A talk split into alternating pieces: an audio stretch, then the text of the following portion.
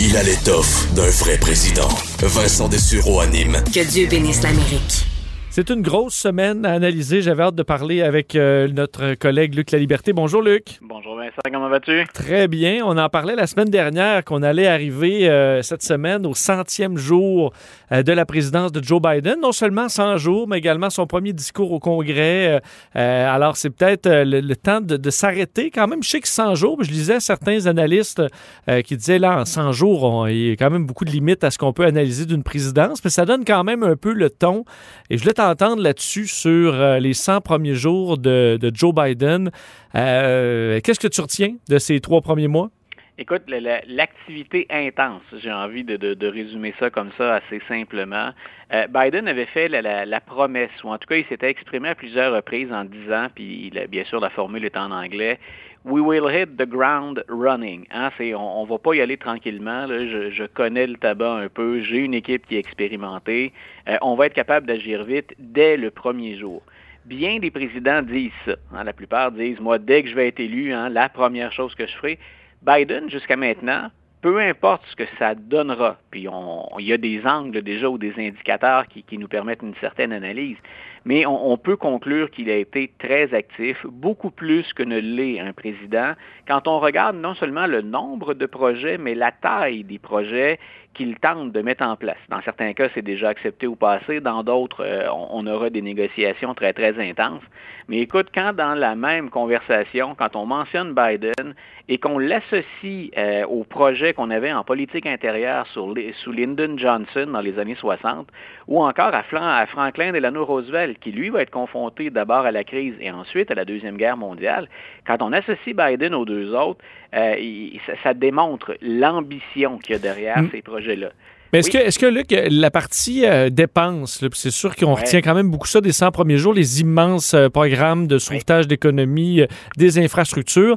est-ce que c'est pas quand même un peu facile, parce que là, c'est la valse des milliers de milliards, mais c'est surtout de, de dire, ben, OK, ben, est-ce qu'on en aura pour notre argent? Et ça, c'est le, temps qui va le dire, un peu comme Justin Trudeau en début de, de pandémie, où c'était à tous les jours, à coups de milliards, à coups de milliards. Il était populaire, mais c'est qu'il y a un coût quand même à tout ça. Et ça, il faudra que Joe Biden, ces mesures rapportent parce qu'il faudra payer la facture à un moment donné. Voilà, euh, et, j'aime bien regarder ça aussi sous, euh, sous deux angles qui sont, qui sont complémentaires. D'abord, quand on regarde les trois projets de, de, milliers de milliards qui ont, été, qui ont été annoncés, qui restent à négocier maintenant avec, bien sûr, l'opposition et même avec certains démocrates, euh, quand on regarde ça, on parle que pour utiliser une expression qui, avait été, dont on a abusé un peu au Québec, on pourrait parler pratiquement de réingénierie de l'État, euh, sans faire de mauvaises blagues avec ça. Mais euh, avec le fameux plan d'infrastructure, entre autres, c'est qu'on revoit euh, le, mode de fonctionnement du, système aux États-Unis. Donc, on peut se dire à moyen et à long terme, on va en gagner quelque chose parce qu'on est en train d'adapter un système du, du début, milieu, fin 20e siècle à la réalité du 21e siècle. Maintenant, bien sûr, il y a de manière très, très terre à terre, et, ton, intervention, ta question allait en ce sens-là, c'est euh, où va-t-on trouver l'argent nécessaire? Parce qu'on va le payer maintenant. Peut-être qu'on aura des dividendes ou des retombées éventuellement, euh, mais là, il faut investir. Et c'est là où M. Biden est un peu dans l'embarras. C'est là où on pense qu'il va y avoir des négociations et éventuellement qu'on va revoir à la baisse ces projets ambitieux. C'est peut-être une stratégie aussi, hein, commencer en plaçant la barre très, très, très haute, mais en ayant un autre objectif plus bas en tête avant de commencer. Euh, mais il s'agit de sortir, de, de, de, faire des calculs très concrets pour se rendre compte que ce qu'il a proposé pour financer ces projets, ce n'est pas à la hauteur. Donc, il a dit, puis ça c'est toujours populaire quand on le fait, en tout cas au sein d'un grand pan de l'électorat, il a dit, les plus riches devront, hein, they they'll have to pay their fair share. Donc, leur juste part d'impôts ou de taxation. Donc, il a dit ce que M. Trump avait accordé aux plus riches comme baisse d'impôts, comme avantage fiscal. Moi, je renonce à ça, puis on va hausser leur niveau de taxation. Mais ce n'est pas suffisant pour euh, garantir le, paiement finalement ou le soutien de tous ces projets-là sans qu'on pense à d'autres hausses d'impôts et cette fois-là pour des gens de la classe moyenne ou pour des gens plus, plus pauvres aux États-Unis. Alors c'est ce qui va rester à vendre. Mais quand on regarde la performance, le M. Biden, on en avait déjà parlé de ça aussi, hein, euh, il arrive avec une vaccination qui fonctionne à un taux record, avec un pays qui envisage un retour à un semblable normal dès le mois de juillet. La ville de New York hein, vient d'annoncer, avec mhm. le maire de Blasio, qu'on allait déconfiner complètement sans réserve. Donc, les gens ont l'impression, et pas juste l'impression, que l'économie va mieux, euh, que la pandémie, le nombre de cas est à la baisse cette semaine, là. autre bonne nouvelle, puis que la vaccination s'accélère. Donc, M. Biden est plutôt bien reçu. Et il a, je pense, ce talent ou cette sensibilité, en tout cas. M. Biden, euh, les Américains, ils ont l'impression euh, que M. Biden ne les prend pas de haut. Ce qu'on a parfois reproché à un bon communicateur comme Barack Obama, hein, on disait il est plus distant, il est plus froid, il est plus intellectuel. M. Biden fait plus, entre guillemets, gars de la gang. Donc, quand on a un contexte qui est favorable, avec quelqu'un qui vous semble plus terre à terre ou quelqu'un qui, qui serait un des vôtres, je pense qu'au moment où on se parle, ça fait un bon mélange pour Joe Biden. Mais tu l'as dit, 100 jours, c'est pas c'est pas quatre années de présidence, mais c'est plutôt un bilan positif qu'on peut faire. Quel est dans ce qui a moins bien été? Je sais que tu nous en avais glissé un mot la semaine dernière, la question de la frontière. Est-ce que c'est encore ce, que, ce, que, tu mets comme gros bémol euh, dans le, premier, euh, premier élan de, de l'administration Biden? ça s'est légèrement amélioré, mais tu vois, aujourd'hui, les chiffres repartent dans, le sens inverse. La situation, elle est très, très précaire. M. Biden a agi peu et il agit sur des solutions à moyen et à long terme. Mais bien entendu, ce qu'on suit dans les médias, puis ce qui préoccupe beaucoup d'Américains, puis on le devine dans des États frontaliers, euh, c'est que fait-on avec la situation actuelle, avec ceux qui sont là sur le terrain? Que fait-on avec ces jeunes, finalement, qu'on entasse? Il reste des mesures plus musclées ou plus rapides à prendre. C'est une situation qui est intolérable, d'abord au plan humain, mais ensuite aussi pour des raisons de sécurité, puis des raisons d'accueil dans les formes ou selon les, structures habituelles. Donc, je, pense que c'est encore une, zone sombre. Sinon, ce qu'on sait plus ou moins de l'administration Biden, c'est qu'au-delà du message euh, général, c'est un peu ce qu'il a dit, hein, c'est America is back ou America is running. Là, donc, dans, le discours, hein, les, États-Unis sont de retour on n'est pas encore certain. On a des grandes lignes en politique étrangère ou de la façon de rétablir les ponts avec des alliés ou de passer le message aux compétiteurs ou dans certains cas, on peut utiliser le terme adversaire. Euh, il, nous manque encore un peu de, substance pour bien dire ce que sera, entre guillemets, une doctrine Biden. Et, et assurément, il ne sera pas Trump, mais il l'est un peu dans certains dossiers, mais il ne sera pas Barack Obama non plus. Donc, euh, attendons de voir là aussi, mais je dirais, j'ai besoin de précision en politique étrangère, puis on doit agir à la frontière euh, plus efficacement et plus rapidement que ce qu'on a fait jusqu'à maintenant. Euh, il va, va se promener un peu Joe Biden parce qu'en amorcé en Georgie sa tournée, remettre l'Amérique sur les rails, où il va un peu vanter ses, ses, programmes et tout ça, les changements. évidemment, la Georgie, on comprend ce qu'il fait là. Est-ce qu'on est déjà en pré-pré-campagne parce qu'on euh, comprend que la Georgie, c'est au cœur euh, du. Ben, au cœur, faut dire, de ce qui se passe de bon dans le Parti démocrate parce que euh, c'est la Georgie qui aura permis de, reprendre le Sénat. Mais c'est pas pour rien qu'on a choisi la Georgie pour aller vanter les mérites de Joe Biden. Il y a au moins deux grandes raisons. Hein. C'est bien entendu la Georgie, ben, c'est un des deux ou trois États déterminants dans l'élection de Joe Biden.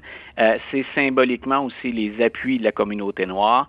C'est là où on vient de mettre un train de mesures qui vont freiner d'ailleurs, ou qui auraient probablement pour effet de baisser ou de diminuer, d'atténuer l'impact de la participation des minorités, la minorité afro-américaine. Mais il ne faut pas oublier qu'on est déjà en élection en Georgie. Euh, M. Warnock, qui a été élu au Sénat, son siège là, est en jeu pour 2022. Donc, lui doit repartir en campagne électorale. Euh, et on a besoin de ces sièges-là. Joe Biden le fait pour lui, le fait pour un clin d'œil à la Géorgie euh, qui lui a rendu hein, un, fier service en élisant deux sénateurs, plus, euh, bien entendu, le vote qui lui a été favorable. maintenant, il doit s'assurer aussi que M. Warnock garde son siège, ce qui n'est pas nécessairement évident. Et Joe Biden, on le sait, on est à 50 sénateurs républicains, 50 démocrates. Donc, euh, il y a beaucoup en jeu en 2022. Les républicains pensent être capables de regagner le contrôle du Sénat. On aurait deviné, bien entendu, que Biden va déployer tout ce qu'il peut d'énergie, de ressources euh, pour maintenir ou augmenter même euh, la, présence démocrate dans la Chambre haute. Est-ce que, quand même, j'écoutais le discours de Joe Biden en Georgie qui disait, entre autres, là, ben, qui remerciait les gens de la Georgie disant qu'ils avaient changé l'Amérique, puis c'était quand même un rappel de l'importance d'aller voter. Je me dis, il y a quand même quelque chose là qui a peut-être changé chez certains qui n'allaient pas voter avant, certaines minorités qui sentaient peut-être que leur vote allait, rien changer, mais que là, ils vont sentir pour un certain temps, dire, ben écoute, c'est vrai que ça a changé quelque chose. On a réussi à sortir Trump et à sortir les républicains du Sénat. Est-ce qu'il peut pas avoir un effet qui va durer quand même un peu plus longtemps et qui va peut-être contrecarrer les plans des républicains en Georgie? Ben, écoute, il y a un activisme sur le terrain qui a, porté fruit. On avait parlé hein, au, moment de la campagne, quand on parlait des primaires, on avait parlé d'une possible candidature de Stacey Abrams. Euh, Madame Abrams, finalement, elle ne s'est pas présentée. Elle a été reléguée au, second rang assez tôt, mais elle est toujours demeurée très active. Et il y en a beaucoup qui disent c'est grâce à Madame Abrams puis à, des associations, des regroupements d'activistes, si on a mobilisé les Noirs autant. Donc, tu l'as bien dit, ce que ça signifie, c'est que ça fonctionne. Et je pas si tu as remarqué, dans le dernier recensement, moi j'en ai peu parlé, en tout cas dans, mes billets de blog ou dans mes articles, euh, mais dans le dernier recensement, il y a un mouvement de population vers des États du Sud, vers le Texas, entre autres.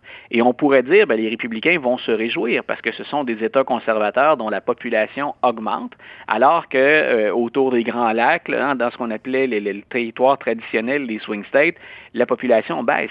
Euh, c'est peut-être une bonne nouvelle, mais c'est peut-être une mauvaise nouvelle aussi parce qu'il faut voir qui migre vers le Texas et où on va s'installer.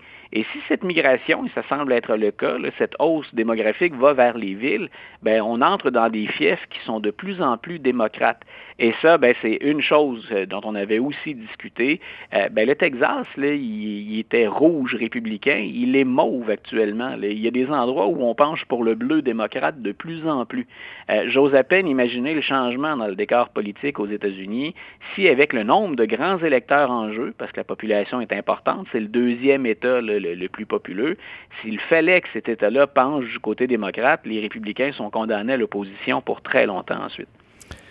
Euh, parlons de, bon, dans les trucs un petit peu plus étranges, mais qui touchent quand même l'élection. Euh, parlons de l'Arizona. Je veux que tu me racontes cette histoire parce que si, si, on retourne un peu dans les ce qui faisait pas de sens des, dernières années. Là. Euh, Cyber Ninja, l'Arizona, le recomptage. Explique-nous un peu ce qui se passe là-bas.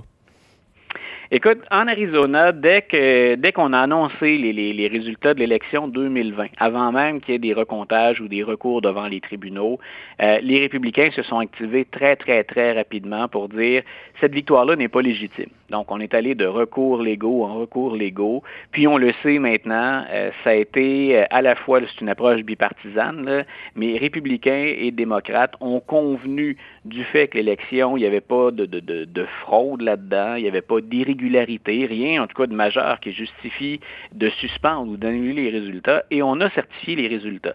Donc, l'Arizona ne va pas changer de camp avec ce qui se passe actuellement.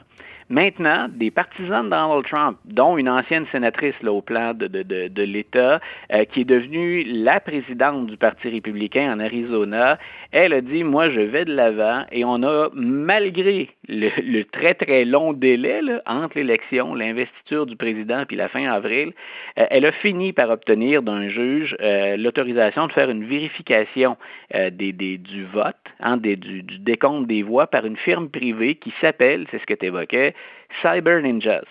Cyber Ninjas, c'est une compagnie qui se spécialise essentiellement dans, euh, et ce serait des services aux particuliers ou à de petites entreprises, on offre aux gens de les protéger contre différentes formes de piratage informatique. Mais cette compagnie-là, il n'y a pas de politiciens républicains qui la connaissent en Floride. Quand on leur a dit, écoutez, c'est cette firme-là qui est engagée pour faire le décompte des voix en Arizona, là, euh, ils ont dit, mais ils vont faire quoi là? Puis ils ont dit, bien, en Floride, on a eu de multiples cas d'élections serrées ou très controversées.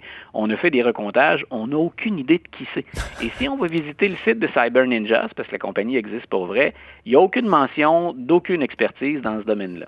Donc, on a des partisans de Donald Trump qui ont utilisé de l'argent de la campagne, le récolté en 2020 pour la campagne, qui engagent une firme privée qui, elle, aura le droit maintenant, euh, parce qu'elle en a envie, de procéder donc au recomptage des voix, en sachant que ça ne va pas changer le résultat de l'élection. Donc, c'est assez facile de comprendre la stratégie qu'il y a derrière ça. Il n'y a pas de prise légale, hein, il n'y a pas de, de, prise sur un éventuel changement de résultat. Mais on veut en gros brasser de la marde, pardonne-moi l'expression, là, mais c'est ça, trouver un chiffre ben, qui va faire peur au monde, spinner là-dessus. On veut, on veut continuer à entretenir les chimères ou c'est cette désinformation selon laquelle on a volé l'élection à Donald Trump, puis que l'État profond, le Deep State, a magouillé pour e-, exiger des autorités en place qui font toute partie du complot, finalement qu'on favorise l'élection de Joe Biden. En passant, le propriétaire de Cyber Ninjas, c'est quelqu'un qui était connu, pas pour sa compagnie, parce qu'il véhiculait sur les réseaux sociaux de très nombreuses théories du complot. Donc, écoute, ça, sent l'arnaque à plein nez. Et moi, ce que j'écrivais cette semaine dans le journal, c'est euh, ben, c'est pas plus solide que la quasi soixantaine de recours qu'on a eus, qui ont tous été rejetés devant les tribunaux après l'élection. C'est aussi foireux que ça comme argumentaire et comme façon de procéder. Mais ça veut dire que ça peut marcher encore auprès d'une certaine clientèle électorale si on s'acharne comme ça. C'est donc une confirmation de ce qu'on avait déjà dit. Le Trumpisme, c'est pas mort. Donald Trump a encore une certaine influence et on va encore miser sur des éléments du Trumpisme, au moins pour le cycle électoral 2022 parlant de, Trump et de, complot et de Trumpisme, un mot sur euh, Rudy Giuliani qui a eu euh, la mauvaise surprise de voir des agents fédéraux entrer chez lui à Manhattan pour euh, une perquisition. ce qui est très rare, faut dire, un avocat qui se fait perquisitionner, c'est rare. On comprend qu'un des derniers à New York, c'était Michael Cohen, un autre avocat de Donald Trump. Sans dit long. À quel point ça c'est gros comme nouvelle et est-ce que Rudy Giuliani, on peut s'attendre à ce que euh, ben, il est un long chemin à faire devant les tribunaux relié à cette enquête de l'Ukraine et probablement à bien d'autres enquêtes aussi? Euh, écoute, euh, il y, a tellement de choses qu'on pourrait dire autour de ça, mais la première, et c'est la raison pour laquelle je riais un peu, c'est que c'est pas étonnant du tout. Euh, puis je ne ferai pas croire que j'avais une boule de cristal puis que je pouvais savoir quand ça se ferait. Là. Mais ça fait très longtemps qu'on dit, quand on analysait la politique sous Donald Trump, ça n'avait rien à voir avec être républicain ou démocrate. Il y avait dans l'entourage de Donald Trump un certain nombre de personnages particulièrement louches, dans certains cas de, de, de, de petits ou de grands magouilleurs. Aucune autre administration a vu autant de proches du président se retrouver derrière les barreaux. Et comme tu y faisais référence, Rudy Giuliani devient donc le deuxième avocat personnel de Donald Trump chez qui on effectue une perquisition. Et l'autre, il a fini derrière les barreaux, c'est Michael Cohen. Et Michael Cohen, cette semaine, grande déclaration reprise par plusieurs sites américains, ce qu'il dit, je vous l'avais dit. Donc, euh, c'était très clair. Il a pris la peine d'étayer ce qu'on lui a demandé de faire, qui n'avait pas de bon sens.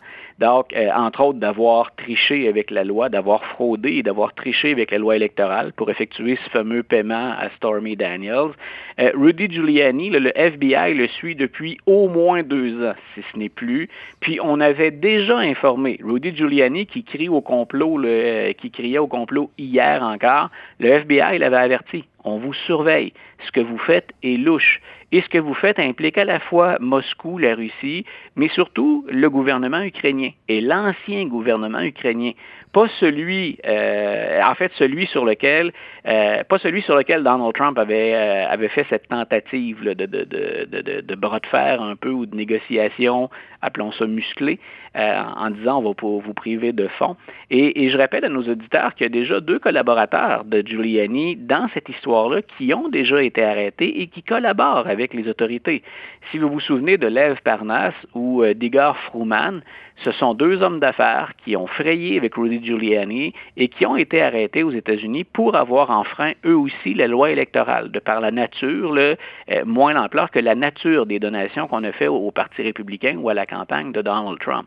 Donc, pour M. Giuliani, qui semble s'enfoncer depuis quelques années, il semble que l'appât du gain l'ait emporté sur ce qui lui restait de réputation aux États-Unis, ben, il achève de déboulonner son propre mythe ou sa propre statut de celui, hein, il reste bien peu de choses de celui qu'on a appelé le maire de l'Amérique ou des États-Unis après le 11 septembre.